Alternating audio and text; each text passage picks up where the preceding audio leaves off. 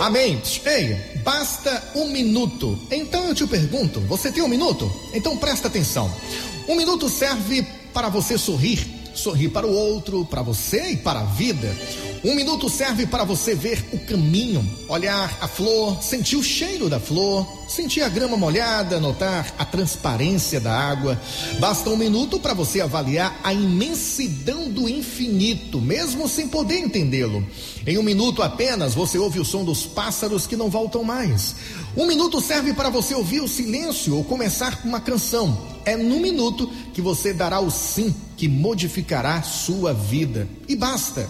Basta um minuto para você apertar a mão de alguém conquistar um novo amigo. Em um minuto você pode sentir a responsabilidade pesar em seus ombros, a tristeza da derrota, a amargura da incerteza, o gelo da solidão, a ansiedade da espera, a marca da decepção e a alegria da vitória.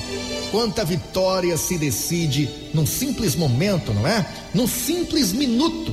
No minuto você pode amar, buscar, compartilhar, perdoar, esperar, crer, vencer e ser. Num simples minuto você pode salvar a sua vida. Num pequeno minuto você pode incentivar alguém ou desanimá-lo. Basta um minuto para você recomeçar a reconstrução de um lar ou de uma vida. Basta um minuto de atenção para você fazer feliz um filho, um aluno, um professor, um colega de trabalho. Basta um minuto para você entender que a eternidade é feita de minutos. Pense nisso e aproveite cada minuto.